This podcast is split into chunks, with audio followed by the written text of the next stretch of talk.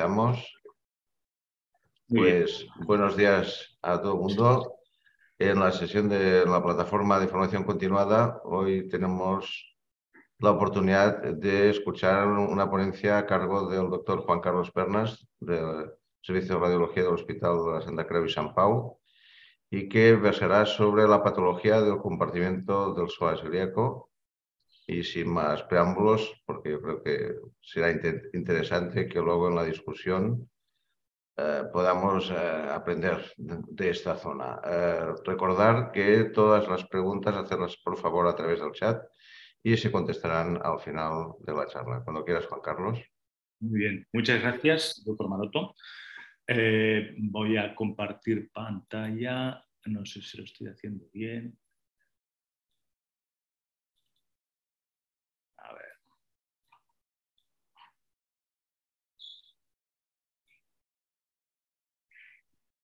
¿Está bien? ¿Se ve ahí? Sí, sí, se, ve correcto. Muy bien. Pues bueno, como ya ha dicho el doctor, eh, esta, charla va a hablar sobre la patología del compartimiento, compartimento psoasilíaco, eh, que es una zona que, como ya hemos comentado, es la encrucijada de, muchas, de muchas patologías y de muchas estructuras, de, tanto vasculares como intestinales, osteomusculares y nerviosas. A ver esto, un segundo. La patología eh, del compartimento básicamente son eh, las lesiones hemorrágicas eh, primarias o secundarias a, traumatismo, cirugía o, una rotura de aneurisma de aorta. En segundo lugar, es una fuente donde se localizan infecciones ya, sean primarias, como hemos comentado antes, o secundarias, eh, infecciones de origen musculoesquelético, del tracto urinario o del tracto gastrointestinal. También es un, órgano en el que, una zona en la que también asientan neoplasias primarias, que son raras pero existen, y eh, secundarias, eh, metástasis, ya sea ya sean hematógenas o, extensiones eh, de neoplasias adyacentes eh, incluso eh, neoplasias teatrogénicas. Al hacer algún tipo de biopsia podemos sembrar, hacer una siembra de metástasis. Y luego también es un punto de iatrogenia importante. Desde el punto de vista de imagen, las técnicas se pueden visualizar, todo esto se puede visualizar por ecografía, como hemos comentado, sobre todo para el tema del tratamiento. Y mm, la literatura recomienda idealmente la imagen, digamos, cross, cross imaging, o sea, ya sea TAC o resonancia. El TAC, por su rapidez, agilidad y detalle anatómico, es la técnica de elección y permite ver las relaciones de, esta, de, esta, de este SOAS con otras estructuras permite un diagnóstico y el, tratamiento en el caso de función percutánea. La resonancia también es de gran utilidad y mm, puede que su mayor eh, valor sea porque permite valorar la columna, la columna y los espacios, los espacios raquídeos, los espacios intervertebrales y permite visualizar la presencia de edema óseo. Un poco de anatomía, eh, vemos el músculo psoas, es una gran masa muscular que se origina eh, a la altura de, aproximadamente T12 de las apófisis transversas en su porción lateral y se extiende caudalmente y lateralmente hasta alcanzar el trocánter menor. Eh, se origina por, debajo del, ligamento arcuato y puede alcanzar y alcanza hemos comentado, el trocánter menor y pasa por debajo del ligamento inguinal. Es importante, como hemos comentado, valorar asimetrías, atrofias e hipertrofias en condiciones normales. Puede haber gente, gente joven y deportista, pues tiene unos psoas enormes. La gente mayor o inmovilizada, pues tiene unos psoas atróficos. Eh, si hay alguna asimetría, puede ser debida pues, porque haya una dismetría de, de extremidades inferiores o algún tipo de causa que la justifique. ¿eh? y, y mm, tiene esas estructuras, al estar adheridas al, al, hueso, así como el psoas, tanto como el ilíaco, que se origina en la cara medial de la pala ilíaca y que se junta con el tendón del psoas, em, están íntimamente relacionadas con estructuras óseas vertebrales y de la pelvis. Eh, su acción, como ya sabéis, es eh, la flexión de la cadera y también la lateralización de la columna lumbar y está involucrada en muchísimos movimientos del cuerpo.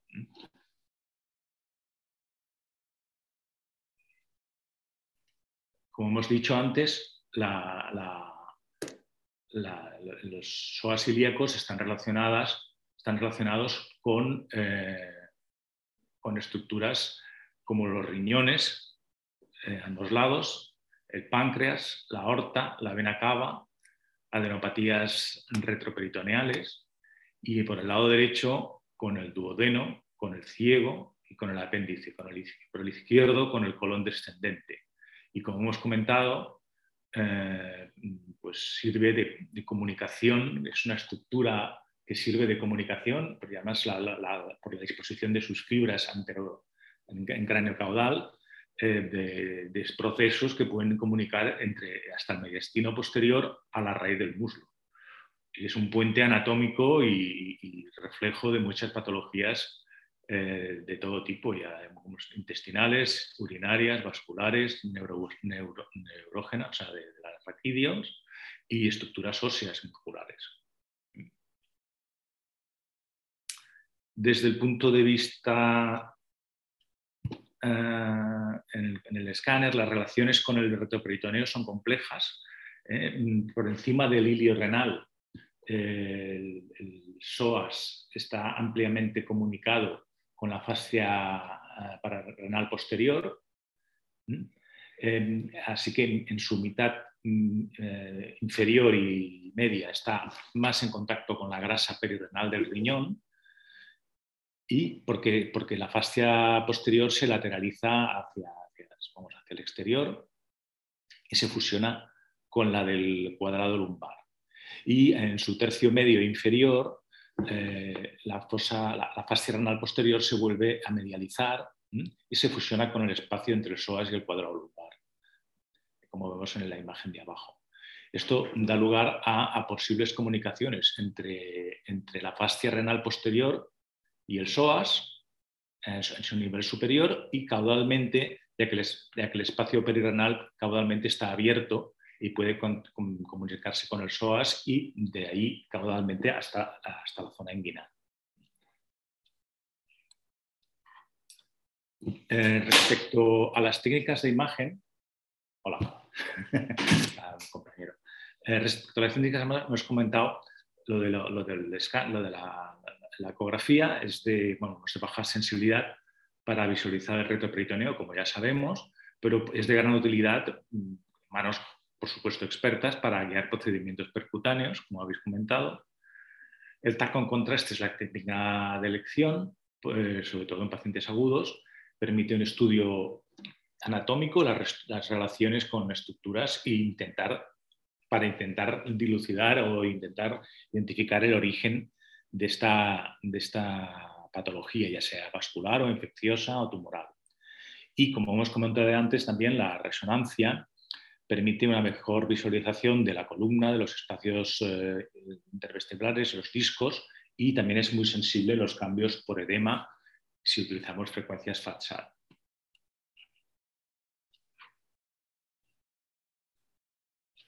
Eh, empezaré por las infecciones. Eh, las infecciones tienen, eh, eh, bueno, es un punto, como hemos comentado antes también, bastante frecuente de infecciones y eh, requiere una, sospecha clínica muy alta, ya que la clínica es, puede ser muy larvada.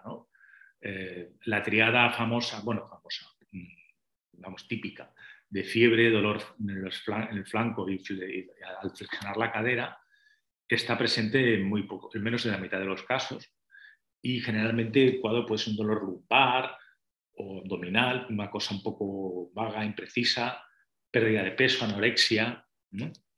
Eh, requiere una sospecha clínica eh, importante y un contexto clínico. Luego hay leucocitosis, elevación de la PCR y hemocultivos positivos, casi siempre. Y las infecciones, como hemos dicho, se pueden dividir en primarias y secundarias. Las infecciones eh, primarias em, son aquellas infecciones en las que hay un foco séptico que no, está, no, se identifica, no, se identifica la, el digamos, la, causa de la infección. Y en estas situaciones el germen más frecuentemente aislado es el Staphylococcus aureus. Y se suele dar en situaciones de inmunodepresión, eh, HIVs, eh, drogadictos o diabetes o pacientes trasplantados. Las infecciones secundarias son mucho más frecuentes y son por extensión directa de órganos y de estructuras. el tracto gastrointestinal es la mayoría, el 60%. Eh, la causa más frecuente, según la literatura, es las fístulas por enfermedad de Crohn. En mi experiencia personal es más las, apendicitis, pero eh, bueno, situaciones como estas en las que las situaciones larvadas, yo recuerdo eh, que durante la época COVID eh, vimos mm, varios, varios abscesos por pacientes con apendicitis no tratadas, apendicitis retrocecales no tratadas por, pues, por la situación de COVID y de problemas asistenciales, pacientes que se quedaron en su casa y que venían ya pues, con abscesos por todos los sitios, perforados y con abscesos eh, abscesos eh, SOAS eh, diverticulitis, tiflitis o neoplasias de colon perforadas. Otra fuente de, infecciones son el tracto urinario, pues la, las pilonefritis, la espilonefrosis, eh, accesos perirrenales. Hemos visto que la relación en algunos puntos es íntima entre el psoas y el espacio perirrenal, o sea que es un, punto de, de transmisión fácil de la infección. Y luego, desde el punto de vista musculoesquelético, pues las espondilodistitis, que es un, es un 20% de, las situaciones de infección, o una sacroileitis séptica, que es excepcional. Aquí, en este caso, los gérmenes eh, son más frecuentes, los más, más habituales, que son el coli, el, el eh, bacteroides, y especialmente, pero especialmente en las espondilodistitis, el germen habitualmente involucrado es también el estafilococo aureus. Así pues, es importante, eh, desde el punto de vista de imagen del radiólogo, ayudar a valorar si se trata de una infección, de un absceso primario o una infección en primario o secundaria, ya que si es primario, eh, el tratamiento será, ya si es primario o si es una espondilodistitis, tratamiento debe ser específico para Staphylococcus aureus. En cambio, si es una infección secundaria, aparte de tratar la causa de la infección, el tratamiento será con antibióticos de amplio espectro. Eh, una de las cosas típicas de, este, de, los abscesos pues es la presencia de, este RIM, este, de, esta captación periférica con un centro hipodenso y con una simetría de SOAS. En este caso, pues, que valemos más adelante, pues podemos incluso identificar la causa de la, de infección, que es una infección de una prótesis aórtica. Aquí os voy a poner unos ejemplos. E, esto sería un absceso por enfermedad de Crohn, una, una ileitis perforante que ha acabado formando un absceso en el espacio en, el, músculo psoas, derecho, perdón, ilíaco derecho, de nuestra colección hidroaérea con burbujas bien definida, que corresponde a un absceso.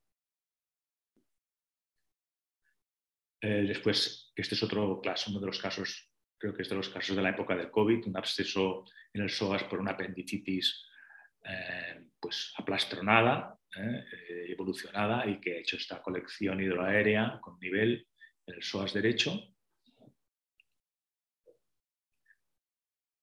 Y eh, este otro caso, no recuerdo si es la época de, de COVID, que es un absceso por una neoplasia de colon perforada. El paciente, pues son pacientes mayores, con, con una síndrome tóxico, que ya no sabe si es por la neo, si es por, por el absceso, pues en este caso era mm, una perforación por una neoplasia evolucionada que ha acabado formando esta colección con burbujas aéreas dentro del psoas izquierdo. Este otro caso es relativamente reciente, también una perforación de una asa ileal eh, en un paciente vascular isquémico crónico que estableció una fístula que comunicaba esta asa, este asa, que se ve aquí, es que empezar con las pantallas, no veo. Ah, esta, esta asa que se ve aquí, estaba comunicada con, esta, con, estructura, con una prótesis que llevaba y que y secundariamente acabado haciendo un absceso en el psoas izquierdo. O sea que puede ser el punto final de, varios, varias fístulas intermedias.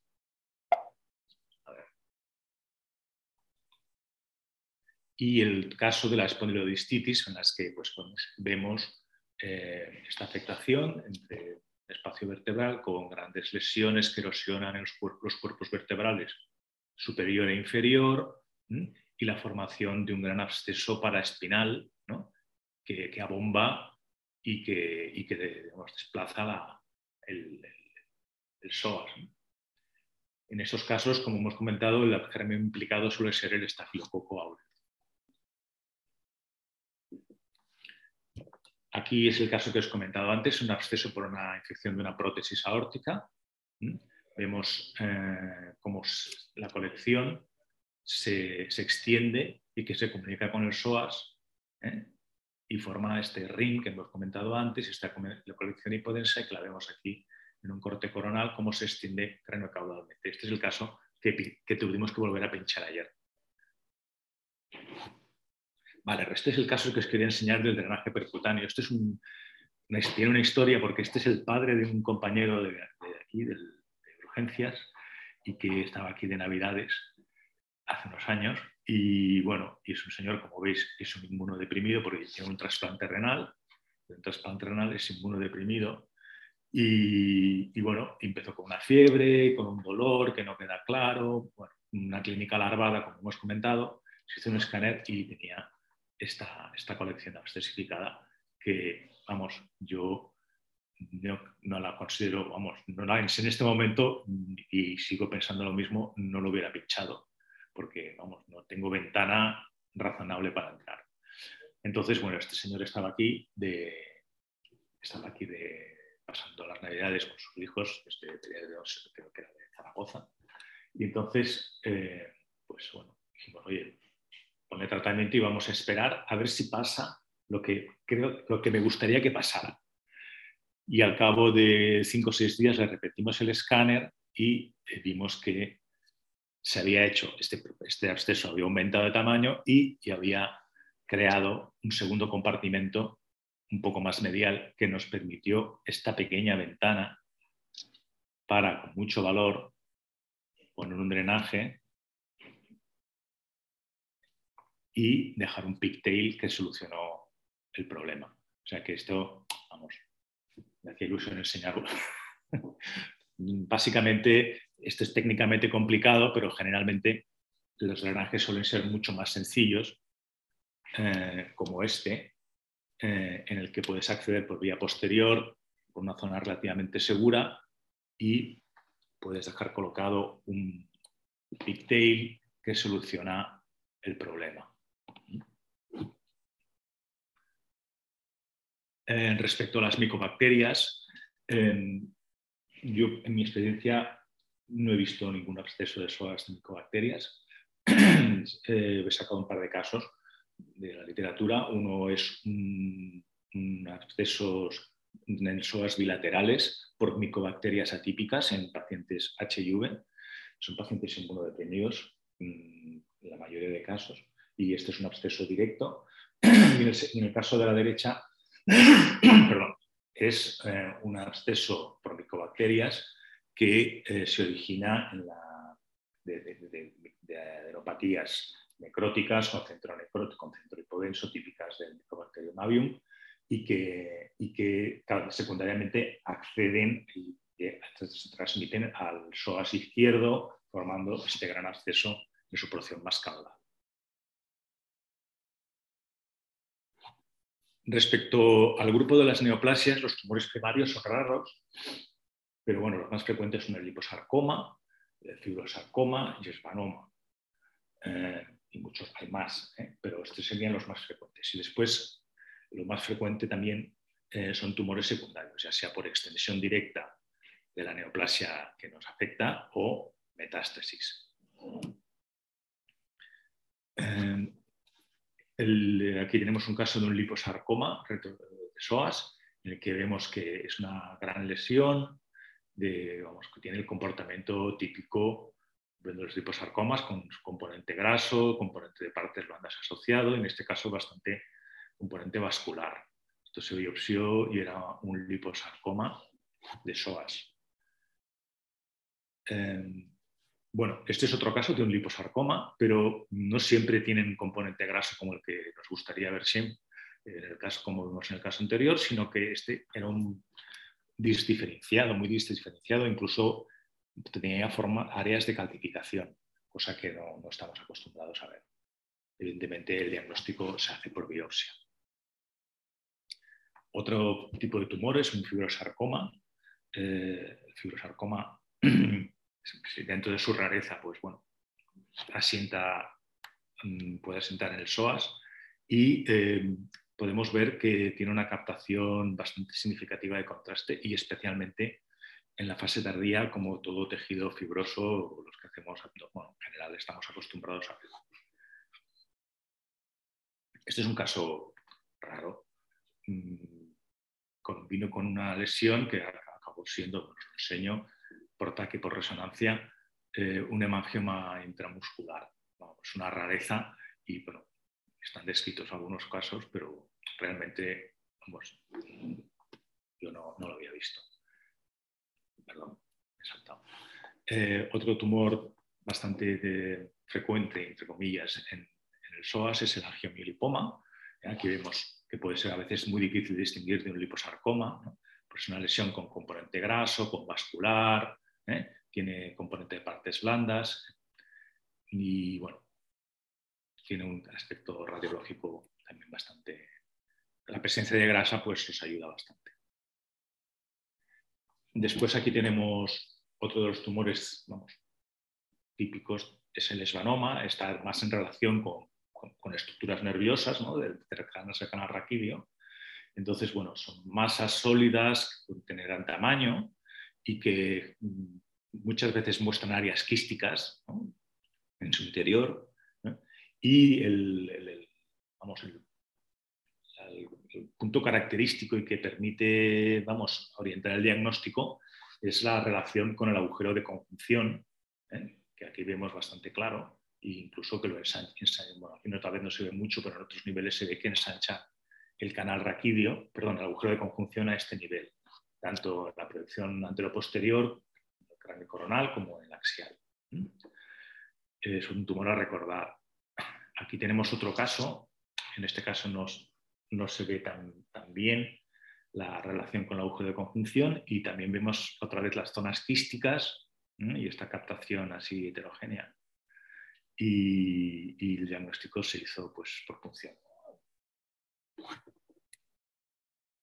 Luego también tenemos las metástasis, las metástasis eh, hematógenas, hematógenas pues, por, por en este caso es una neoplasia de colon que, tenía, era de componente mucinoso y que ha hecho estas metástasis hematógenas en el, psoas izquierdo.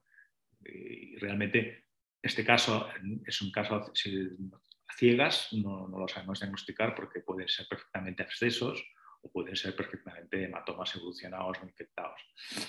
Eh, evidentemente, como he comentado, el contexto clínico es importante. Y esto que vemos aquí al lado de la aorta no es una venopatía, sino es una doble, doble vena cava inferior. Eh, vamos a saltar ya al capítulo de las hemorragias. ¿eh? Entonces, bueno, las hemorragias retroperitoneales son relativamente frecuentes y las causas habituales, la primera es, la los anticoagulantes, el anticoagulante oral, heparina o diátesis hemorrágica. Otras, situaciones son los traumatismos, también muy frecuentes, una rotura de aneurisma de aorta abdominal y, o, cuando la lesión renal rota, que es el síndrome de Wunderlich, sobre todo un angiomiolipoma. Eh, hay que prestar atención a la simetría de SOAS, como os he comentado, sobre todo si hay un antecedente traumático, si hay un antecedente anticoagulante, porque eh, puede poner de manifiesto, una, en este caso, esta simetría, esta relación con una pequeña fractura de un cuerpo vertebral en un paciente con un traumatismo. O sea, la simetría de SOAS es, es importante tenerla en cuenta y sobre todo, esto casi más para los residentes, hay que mirar los psoas y la musculatura paravertebral porque es una zona ciega, es una zona que no solemos prestar mucha atención porque vamos directamente a mirar pues, el intestino, el colon ¿eh? y nos olvidamos, nos olvidamos del, del psoas y la musculatura paravertebral. Respecto a los traumatismos, aquí vemos una fractura compleja de, de, coxofemoral derecha y eh, vemos que áreas de sangrado activo aquí, aquí, ¿eh? fragmentos óseos y como eh, hay este hematoma ¿eh? en todo en este músculo ilíaco,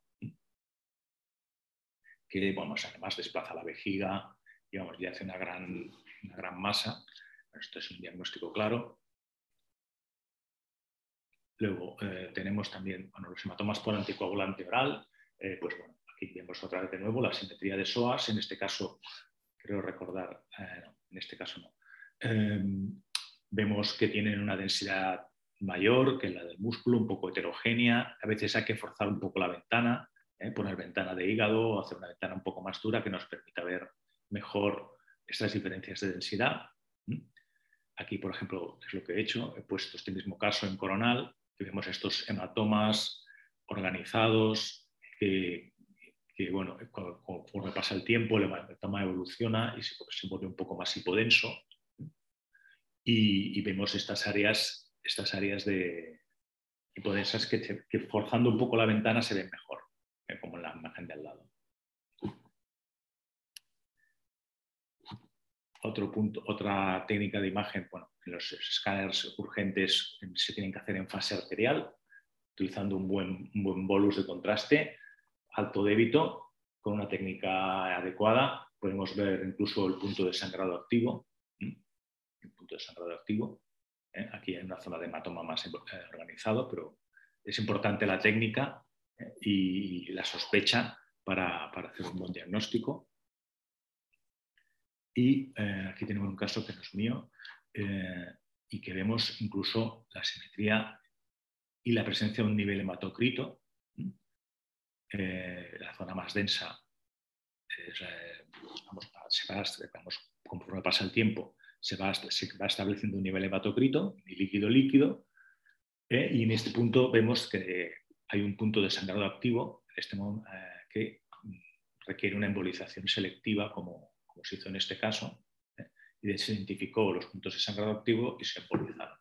Esto es importante tener una buena, y poder, una buena técnica y pues, un mapeo para ayudar al, radiólogo vascular intervencionista para que pueda ir directo a embolizar lo que, lo que que está sangrando.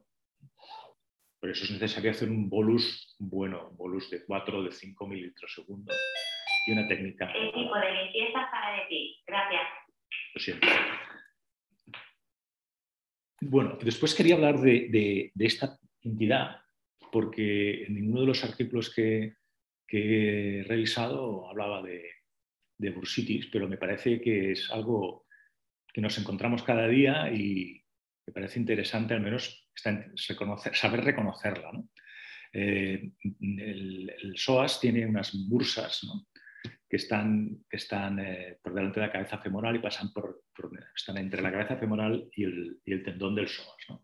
Y hay unas bursas articulares. Y esto puede ser em, foco de patología, inflamación, inflamación en la, en la bursa articular. Y muchas veces eh, ya no los radiólogos ya más expertos, ¿no? pero muchas veces los residentes no saben identificar esa estructura o la confunden con una adenopatía.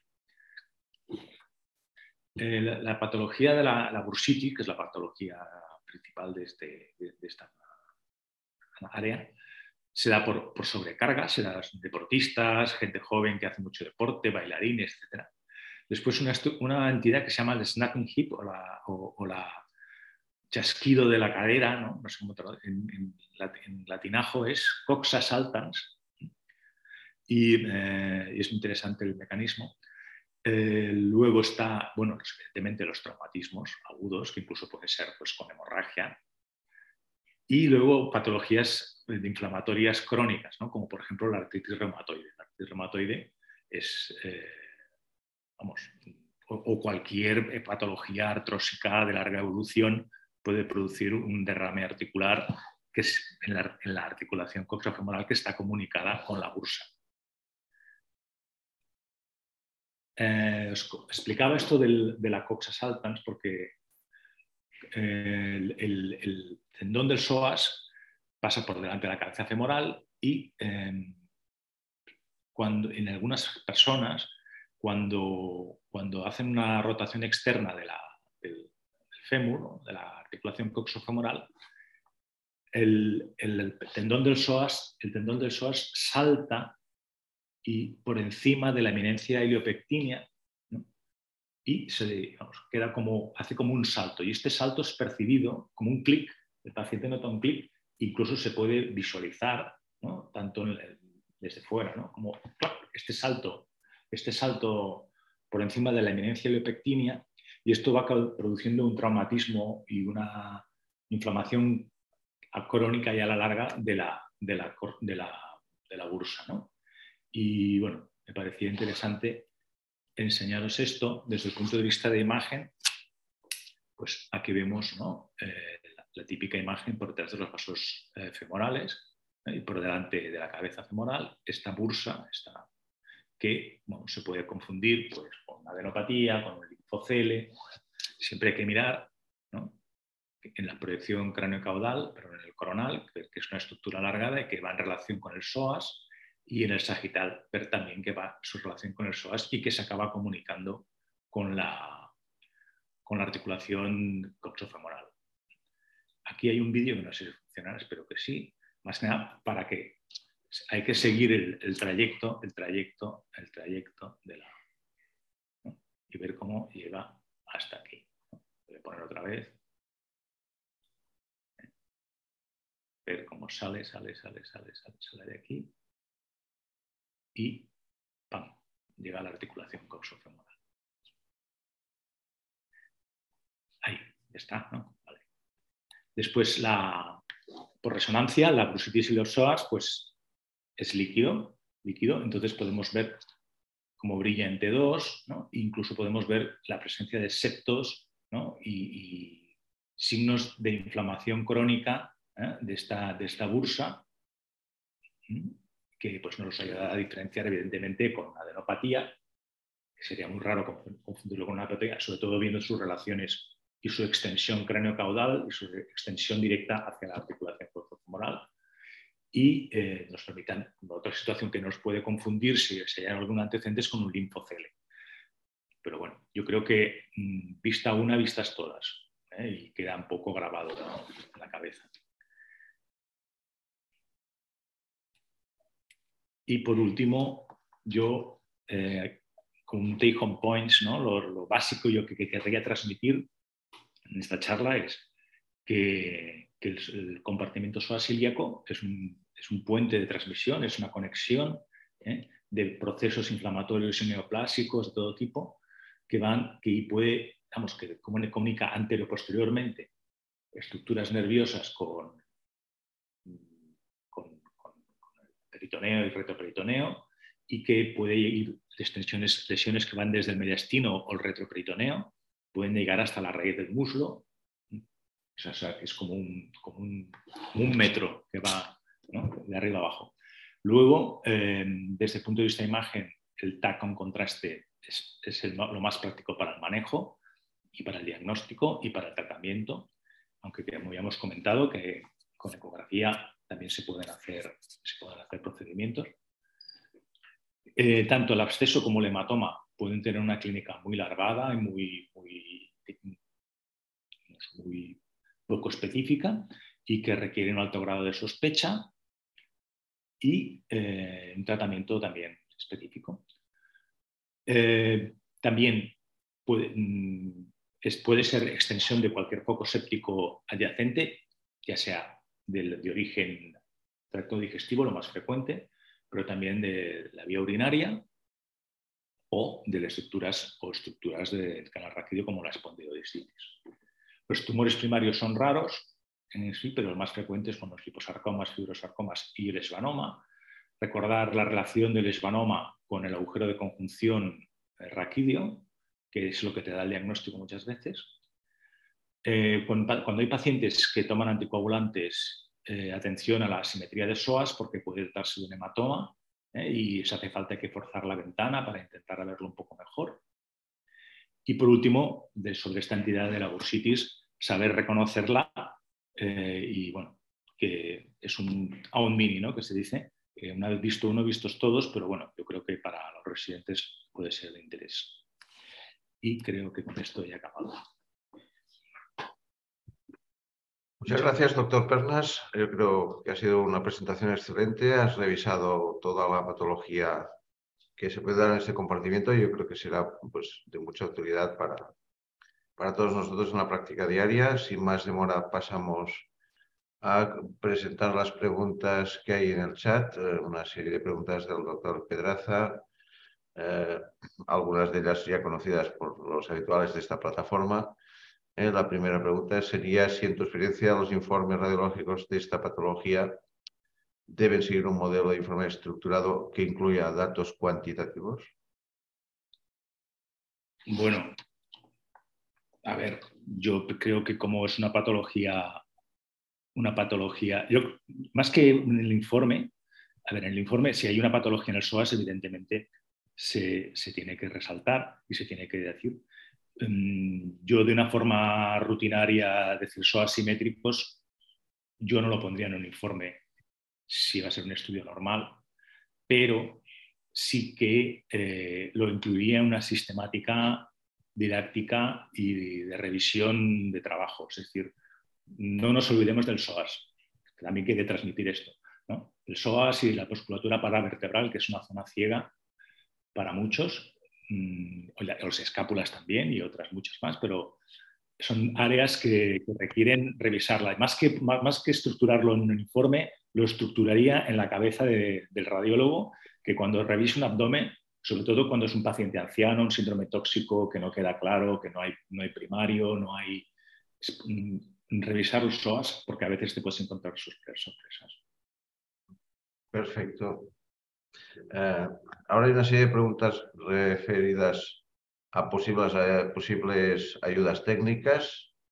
La primera sería, eh, si tu experiencia un TC de energía dual puede ser útil para valorar la patología de este compartimento.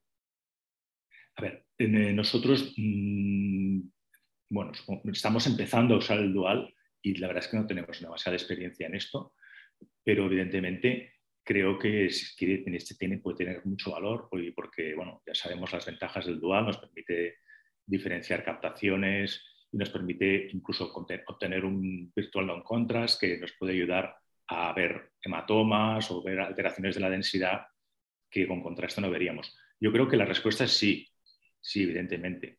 Ahora no sé eh, si realmente es muchísimo más útil que un buen escáner hecho. Yo creo que sí que nos puede ayudar en algunos casos, si se hace de forma sistemática. Sí. Perfecto.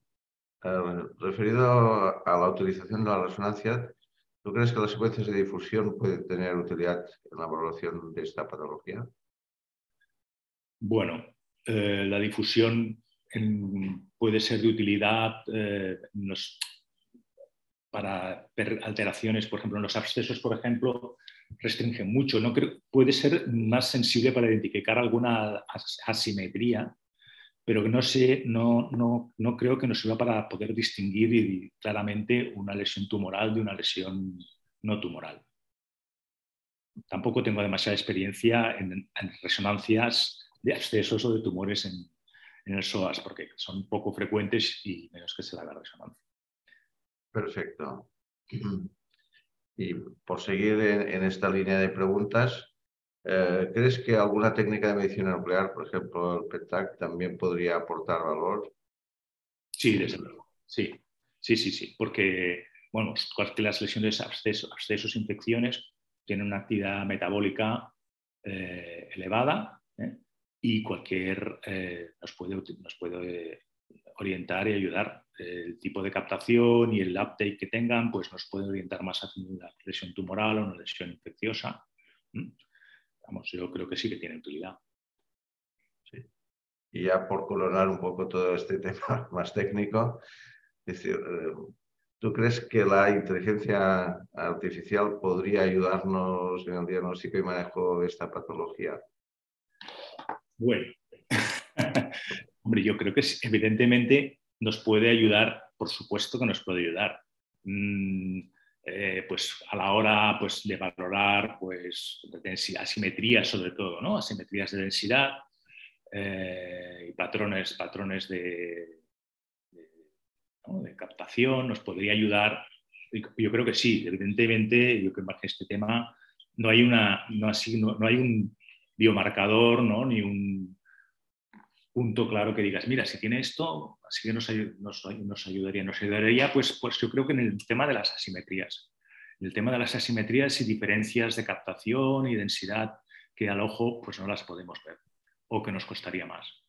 Yo creo que puede ser de utilidad. No, sé si sería el, la mejor, eh, el mejor terreno para, para trabajar, pero puede ser. Perfecto. Ahora habría una serie de preguntas, quizás las agrupo, referidas al tratamiento, sobre todo a los drenajes. ¿no? Es decir, por un lado, en tu experiencia, ¿crees que siempre hay un consenso sobre las indicaciones de drenaje de la patología de este compartimento? Y por extenderlo, ¿no? si existen realmente unas guidelines internacionales consensuadas y aceptadas por todo el mundo eh, sobre el manejo de estas patologías? A ver, em, la respuesta es, si hay, consenso en la, decisión del drenaje, no. Está claro que no hay. Em, eh, yo creo que se tiene que valorar, como siempre, el contexto, el paciente. Y bueno, y si vas a drenar un absceso, me parece muy bien, pero sobre todo drena arregla la causa del absceso, ¿no? Si es una apendicitis, si es, una ileitis, eh, vamos, maneja eso primero y el acceso ya lo arreglaremos. ¿no? Yo creo que hay que ser lógicos. ¿no? Si es una apendicitis, arregla apendicitis y si hace falta, si puedes drenar el acceso en la cirugía, que no se suele hacer, pues fenómeno, y si no, pues le ponemos un drenaje. Y si es una enteritis, pues un Crohn, pues trata el Crohn, ¿no? y si hace falta ya trataremos el absceso si hace falta. Mm, eh, hay que ver caso por caso. ¿no? Yo, yo, creo que realmente el manejo ha de ser consensuado con, con los clínicos y realmente desconozco si hay algunas guías, creo que no, pero lo que sí que hay es con los hematomas, ¿no? Primero tienes que hacer un escáner, tienes, tiene que haber sangrado activo, si el sangrado activo se tiene que localizar, entonces puede ir a vascular, se tendrá que embolizar, ¿no? Primero adecuar, adecuadamente, adecuar su coagulación, o sea, para, para los hematomas sí que hay unas guías, para los abscesos, pues la verdad es que, es que no. Lo que sí que es verdad es que si, como hemos comentado, si la causa secundaria o es un absceso por espondilodistitis, como el germen habitualmente involucrado es el Staphylococcus aureus, pues el tratamiento debe ser como más específico estafilococo. Y en cambio, si, si es secundario y la causa más frecuente suele ser infecciones urinarias o infecciones de la, problemas de la, del tracto digestivo, el tratamiento tendría que ser más amplio espectro. ¿no? Eh, la siguiente pregunta nos plantea ¿no? si la visualización o la utilización de impresiones 3D pudiera ser en algún caso útil para la valoración o el manejo de la patología de ese compartimento. Sí, nosotros eh, tenemos en el servicio una unidad de sarcomas, que nos vienen sarcomas de todo el estado y vienen, bueno, la mayoría de tumores que os he enseñado son de este comité, no son directamente, no lo son todos de mi hospital. Entonces, pues eh, nos encontramos que, para, sobre todo para el cirujano, es de utilidad. Es de utilidad eh, tanto las reconstrucciones 3D como los modelos 3D de impresión para hacerse las relaciones anatómicas con las estructuras vasculares y, con, sobre todo los que lo más importante es con las estructuras vasculares. Y no hemos llegado a imprimir ningún modelo 3D, pero sí que hemos hecho muchas reconstrucciones volumétricas en 3D que han agradecido mucho los, compañeros cirujanos porque les ayudan a la cirugía, les ayudan a plantearse el manejo, el abordaje, etc. Muy bien.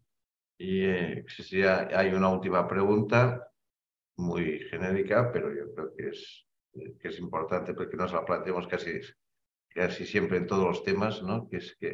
¿cuáles crees que son los retos de futuro para la evaluación de esta patología? ¿Por, dónde, ¿Por dónde tenemos los retos y por dónde deberíamos mejorar? Eh, A ver, ¿cómo deberíamos mejorar? Yo creo que deberíamos mejorar en, eh, ser eh, suspicaces y que no se nos pasen abscesos o espondilodistitis em, para vertebrales eh, sin, sin, haber revisado bien la columna, sin haber... Yo creo que nos falta muchas veces el grado de sospecha que, que tendríamos que tener, ¿no? tanto nosotros como los clínicos. Me he encontrado con situaciones en las que, oye, volviéndotelo a mirar bien, haciendo las reconstrucciones multiplanares o haciendo una resonancia, acaba saliendo una espondilodistitis o acaba saliendo el foco séptico, que es el que está generando eso. Es, hay que ir detrás, eh, hay que ir detrás y perseverar. Y si hace falta pinchar otra vez, como hemos tenido que hacer este acceso que os he enseñado, hemos tenido que volver a pinchar para sacar muestra de nuevo, porque el cultivo es negativo, hay que perseverar. O sea, yo creo que el, si debemos de mejorar es en, aumentar nuestro grado de sospecha y no olvidarnos de esto. Desde el punto de vista técnico, yo creo que, bueno, lo que has comentado del dual, lo que han comentado del dual, pues sí puede ser de utilidad y creo que, eh, vamos, ahora estamos empezando a usarlo y cuando vengan casos, pues los usaremos y veremos cuál es su utilidad, ¿no? Pero creo que técnicamente con el escáner, que un escáner bien hecho, técnicamente podemos podemos eh, sacarle rendimiento, ¿no? Pero, pero que sí que creo que hay que tener una, una un alto grado de sospecha y, y mirarse bien la aorta, que no haya una fuga, que no haya una patología, mirarse los vertebrales, mirarse bien las asas, que no haya una asa que esté comunicada en algún punto con el psoas y que es el que no esté dando la murga. Eso es lo que creo que hay que mejorar. Porque a veces una segunda revisión del estudio nos, nos pone en evidencia. Por la importancia del segundo. Perfecto. Uh, pues acabada esta batería de preguntas, eh, quisiera dar paso al doctor Salvador, que a partir de su experiencia nos haga los comentarios que crea oportunos o si quiere plantear eh, cuestiones. Mm, nada, primero de todo felicitarte, Juan Carlos, por, por la gran variabilidad de, de, casos que has presentado, ¿no? que es lo que comentábamos al principio, que es un territorio frontera y, y aparecen casos con orígenes eh, multiorgánicos, ¿no? y no solo de, del área genitourinaria, pero sobre todo de abdomen, de, músculo esquelético y un poco un mensaje igual para residentes, porque a veces los van a encontrar en las guardias casos que que les piden una eco abdominal para valorar paciente séptico, buscar un foco séptico y en ocasiones, y lo que comentaba Juan Carlos, ¿no? es, es, imprescindible una buena orientación clínica. Y en ese momento que estamos en la ecografía es el momento de preguntar la pregunta que a veces se les pasa a los clínicos, ¿no? Y es, o, que lo comentan los mismos pacientes a veces, y es que eh, llevo unos días que no puedo caminar bien, o que me duele, que no puedo levantar la pierna, ¿no? Una pierna en concreto y a veces pues con la ecografía no llegamos a ver bien el, el, SOAS, está ahí la patología y es en ese momento que hay que aumentar la sospecha y pasar al paciente al TAC si, si no encontramos patología. Por lo demás, no. Sí, totalmente de acuerdo. Totalmente de acuerdo. Perfecto. Pues doctor Pedraza, si quieres. Sí. bueno, muchas gracias, Albert, por tu excelente moderación. Gracias, Rafa, por tus consejos frutos de tu experiencia y Juan Carlos, yo creo que ha sido muy dinámica y muy ilustrativa. Yo el resumen que me hago de tu sesión es que nos has dicho que hay una serie de retos. Nos has dicho, hombre, la clínica es larvada, un poco lo que ha dicho Rafa también. Los hallazgos a veces son muy sutiles. La anatomía es complicada porque estamos uniendo el mediastino posterior con el muslo. Y la, y la patología puede ser, ¡buah! Infecciones primarias, secundarias, hematomas, tumores. O sea que complejo. Y lo que nos has dicho, varios consejos. A ver, primero piensa en esta patología, después persevera, un poco lo que ha, subrayado y Calver ha subrayado del second loop. Por lo tanto, si pensamos en la patología de los psoas, lo que ha dicho también Rafa, y insistimos, o a veces insistiendo en hacer una punción como has dicho, yo creo que al final haremos bien nuestro trabajo con el paciente. No sé si te parece bien este resumen, eh, Juan Carlos. Sí, sí, sí, totalmente de acuerdo. Perfecto. Muy bien. Para los clínicos, que los clínicos muchas veces, aunque a veces decimos, ah, muchas veces, oye, si te viene un buen clínico y te dice, este paciente no va bien y tiene algo, hazle caso. Igual, al menos es mi experiencia y lo que yo aconsejo siempre. Perfecto. Pues muchísimas gracias, Juan Carlos. Seguro que durante el siguiente año también nos sigues ayudando con esta y otra patología a nivel abdominal. Y sin más, recordar a la audiencia que mañana tenemos al doctor Miquel Macedo del servicio del área de mama del Hospital Clínico de Barcelona que nos va a hablar de mastitis inflamatorias eh, hallazgos radiológicos e, y sobre todo mastitis inflamatorias de origen desconocido. Estáis todos invitados, que tengáis un buen día. Gracias Juan Carlos, gracias Albert, gracias Rafa. Nos vemos. Un saludo a todos. Buen día.